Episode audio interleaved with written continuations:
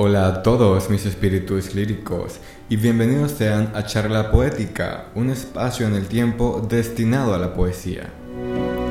Este será el segundo de dos episodios introductorios al canal y en esta ocasión aprenderemos sobre las corrientes poéticas que han existido a lo largo de la historia.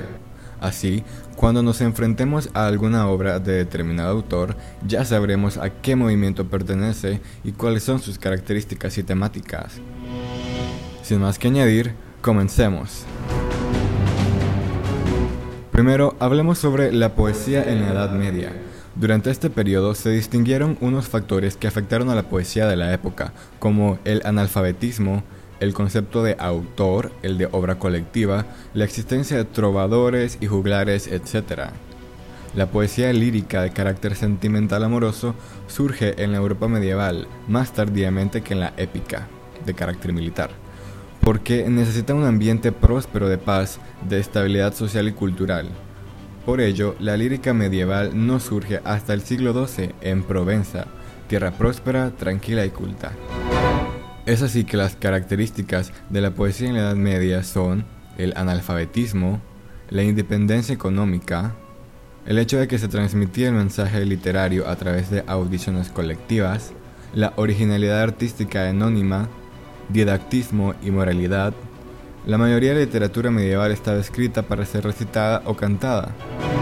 Dependencia a la oralidad y a la música, abundancia de romances, variedad en las versiones de un relato, entre otras. Los tipos de poesía medieval era la poesía lírica, poesía épica y poesía culta. Los principales exponentes son Dante Alighieri, escritor de la Divina Comedia, Francesco Petrarca, escritor de Los Triunfos y cancionero, Giovanni Boccaccio, escritor del Decamerón, Quetchan Dutois, escritor de novelas de caballería, Juan Ruiz, escritor de Arcipreste de Ita y su libro Buen Amor, entre otros. Ahora, poesía del Renacimiento. La lírica renacentista se origina a partir de la tradición, que perpetúa temas y formas de la lírica medieval, esta tradición se compone tanto de la lírica tradicional, oral y popular, como villancicos, canciones de amor, y la lírica no escrita, que transmitía el romancero, como la lírica culta y la lírica cortesana, de raíz trovadoresca, recogida en los cancioneros, el más famoso de los cuales fue el de Hernando de Acuña. Esta poesía tradicional está ligada al empleo del verso corto, especialmente el octosílabo, entre los tópicos renacentistas tenemos a el carpe diem, con el que se aconseja el disfrute de la vida antes de la llegada de la vejez. La descriptio puelai, descripción de la belleza ideal de la mujer. El beatus ille, o alabanza a la vida del campo, apartado del material frente a la vida de la ciudad, con sus peligros e intrigas. El locus amoenus, o descripción de la naturaleza perfecta e idílica. Los principales exponentes son Leonardo da Vinci, Miguel Ángel, Nicolás Maquiavelo, escritor de El Príncipe, Martín Lutero, Petrarca, escritor de Cancionero, Miguel Cervantes, figura más importante y célebre de la literatura española, escritor de Don Quijote, William Shakespeare, escritor de Romeo y Julieta o también de Hamlet, Teresa de Ávila, Garcilaso de la Vega, Juan Boscán, entre otros. Poesía barroca. Durante el barroco, la poesía alcanzó su máximo auge. La poesía de este periodo refleja la conciencia de la crisis, el pesimismo y el desengaño característicos de esta corriente, aunque también alterna temas renacentistas. En la poesía barroca se llevaron al extremo los temas propios del petrarquismo, como el amor, la naturaleza y la mitología, pero fueron enfocados desde otra perspectiva, ya que la conciencia de crisis avivó el interés por temas filosóficos y morales, como la vanidad de las cosas, el engaño de las apariencias y la presencia de la muerte.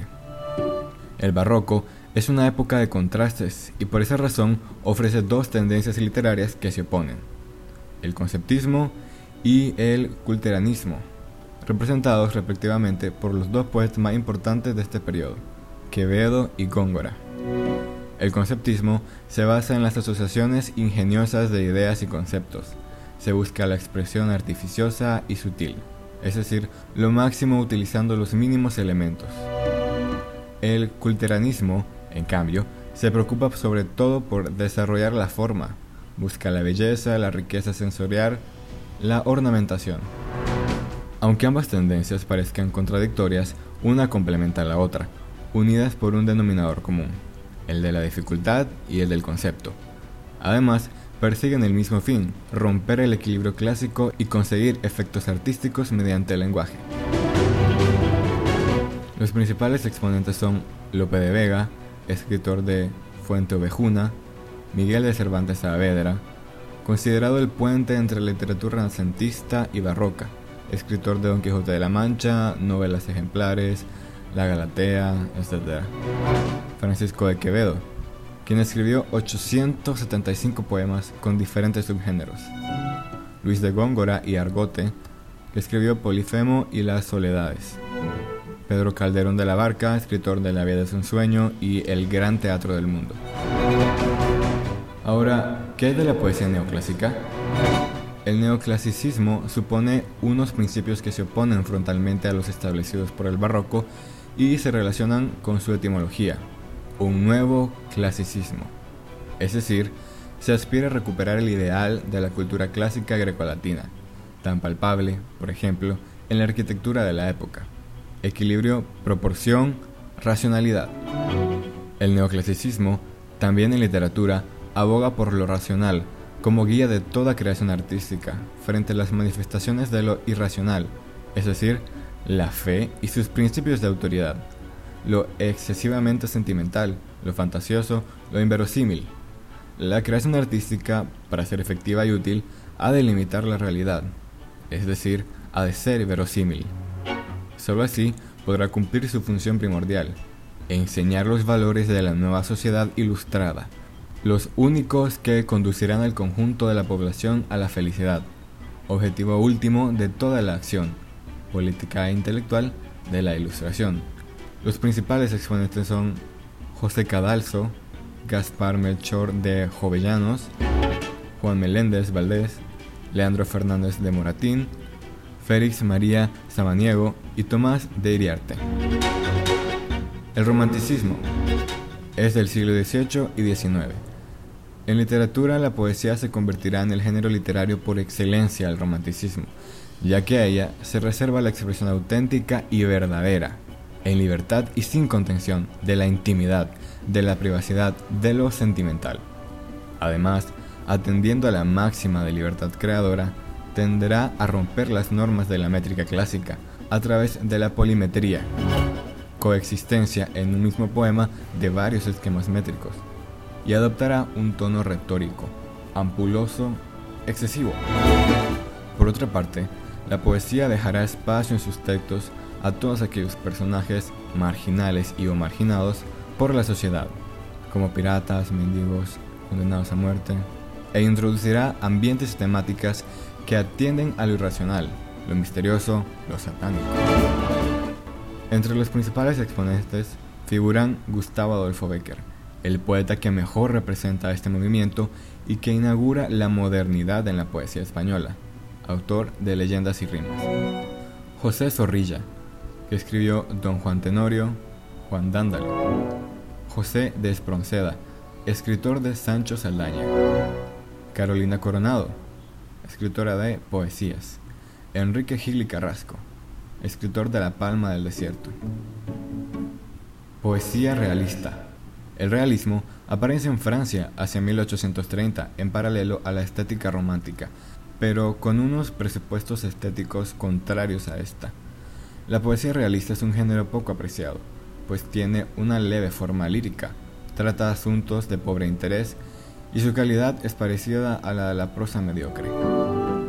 Además, a su expresión le falta naturalidad y le sobra afectación, porque peca de sentimentalismo y tiene una aparente finalidad docente y moralizadora que resulta artificial y exagerada.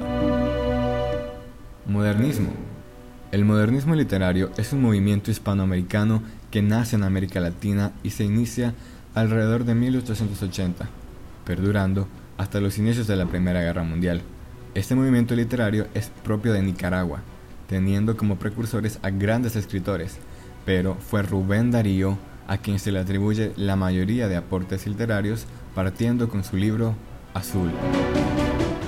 Las características del modernismo, el cosmopolitismo, la renovación de los recursos expresivos, simplificación de la sintaxis, uso de simbolismos, amplia libertad creadora, uso del verso alejandrino, perfección formal, ruptura con las corrientes existentes, evasión de la realidad, oposición a lo vulgar, carácter intimista.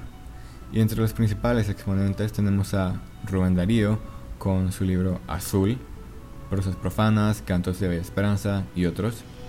José Martí con versos sencillos, Nuestra América. Amado Nervo con La Amada Inmóvil, Plenitud, Serenidad. José Asunción Silva con De Sobremesa, Poemas. Y Manuel Gutiérrez Nejera con cuentos frágiles, etc. Poesía vanguardista. La poesía vanguardista surge a principios del siglo XX como una manifestación de ruptura con las normas culturales establecidas. Los poetas vanguardistas imprimieron en la poesía una reflexión del entorno social ante un mundo que cambiaba vertiginosamente. Por ello, echaron mano no solo del significado de las palabras y los recursos poéticos tradicionales, sino también imprimieron una gran importancia a la parte gráfica del poema. Los poetas vanguardistas se destacaron por la renovación radical en la forma y contenido de sus poemas, y buscaron reinventar el arte confrontando movimientos artísticos anteriores. Algunas de sus corrientes son el cubismo, el futurismo, el expresionismo, el dadaísmo, surrealismo.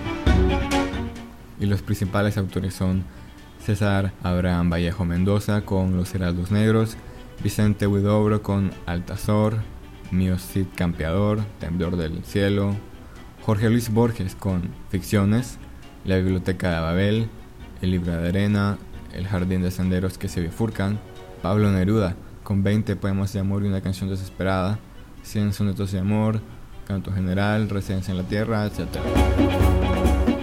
Generación del 27 la generación del 27 es el nombre con el que se identifica a un grupo de poetas españoles que representaron a los más notables de la literatura del siglo XX. Estos poetas fueron influenciados por movimientos europeos como el simbolismo, futurismo y surrealismo, pero no representan un pensamiento revolucionario ni de inclinación política o social. Las obras de la generación del 27 se caracterizaron por el uso constante y audaz de la metáfora y de nuevas palabras creados con el fin de transmitir emociones intensas en los poemas. Se destacaron autores como Federico García Lorca y Rafael Alberto. Como decía, entre los principales exponentes tenemos a Adriano del Valle con Arpa Fiel y Sonetos a Italia, Damaso Alonso con Poemas Puros, Hijo de la Ira, Federico García Lorca con Bodas de Sangre, La Casa de Bernarda Alba, Yerma, Romancero Gitano, Poeta en Nueva York y otros. Gerardo Diego con El romancero de la novia, Ángeles de Compostela, Luis Cernuda con La realidad y el deseo, Los placeres prohibidos, y Pedro Salinas con La voz a ti de vida o Largo lamento. Poesía social. Poesía social es el nombre por el que se conoce el movimiento poético español de los años 1950 y 1960, caracterizado por la denuncia de las condiciones políticas y sociales del país y la reivindicación de la libertad de opinión y manifestación, limitada por la dictadura del general Franco. La temática de este movimiento se centra en la sordidez de lo cotidiano, la injusticia social, la miseria, el trabajo mecánico, la vida sin horizontes. El concepto de realismo de la década de los 50 evoluciona y se le da además un cierto carácter revolucionario y testimonialista. Por lo que se refiere a los principales autores, Cabe destacar a Gabriel Celaya, Blas de Otero y en la producción inicial de algunos poetas de la llamada generación del 50 como José Hierro, Ángel González o José Agustín Goitisolo, entre otros. En Latinoamérica, una región que sufrió innumerables dictaduras, fueron muchos los poetas decididos también a denunciar crímenes y atropellos contra la libertad. El uruguayo Mario Benedetti, el salvadoreño Roque Dalton, el argentino Juan Gelman y el cubano Nicolás Guillén son solo algunos nombres de los autores comprometidos con su tiempo y su entorno. Y estas son las diferentes corrientes de la poesía. No obstante, a lo largo de los últimos años han surgido otras corrientes, tales como la poesía experimental, poesía de la experiencia y poesía del silencio. Y continuamente se están renovando y desarrollando las corrientes poéticas, por lo que la poesía es para la eternidad. Personalmente, y como dije en el primer episodio de este podcast, mis corrientes favoritas son el romanticismo, pues reserva una expresión auténtica, una libertad máxima, sin limitaciones, lo sentimental, al romper normas de la métrica, un tono retórico, por dar riendas sueltas a la imaginación y al romance que todos llevamos dentro. También el modernismo, pues la renovación de los recursos expresivos, el uso del simbolismo, la amplia libertad creadora y la perfección formal hacen, en mi opinión, al modernismo como la corriente poética con los poemas y las obras más elegantes y bellas. También, la característica del cosmopolitismo en el cual el poeta es ciudadano del mundo y está por encima de la realidad cotidiana, demostrando así una actitud abierta hacia todo lo nuevo, me parece un recurso esencial para la creación poética. Y el vanguardismo porque se trata de una corriente que esta reflexión es de renovación radical y también de liberación propia, así como la reinvención del arte. Y hasta aquí por hoy mis espíritus líricos, fue un placer compartir con ustedes. Antes de irme quisiera hacerle una pregunta. ¿Cuál es su corriente poética favorita? Por favor, háganmelo saber y coméntenlo y escríbanme en cualquiera de mis redes sociales como Facebook, Twitter, Instagram, como Charla Poética o Charla Poética y un bajo 19. Recuerde que también tiene disponible el correo electrónico para el podcast charlapoética19 gmail.com. También agradecería muchísimo que compartan mi contenido para que podamos llegar a muchos más espíritus líricos que están rondando por el mundo. Que tengan un excelente día y nos escuchamos a la próxima.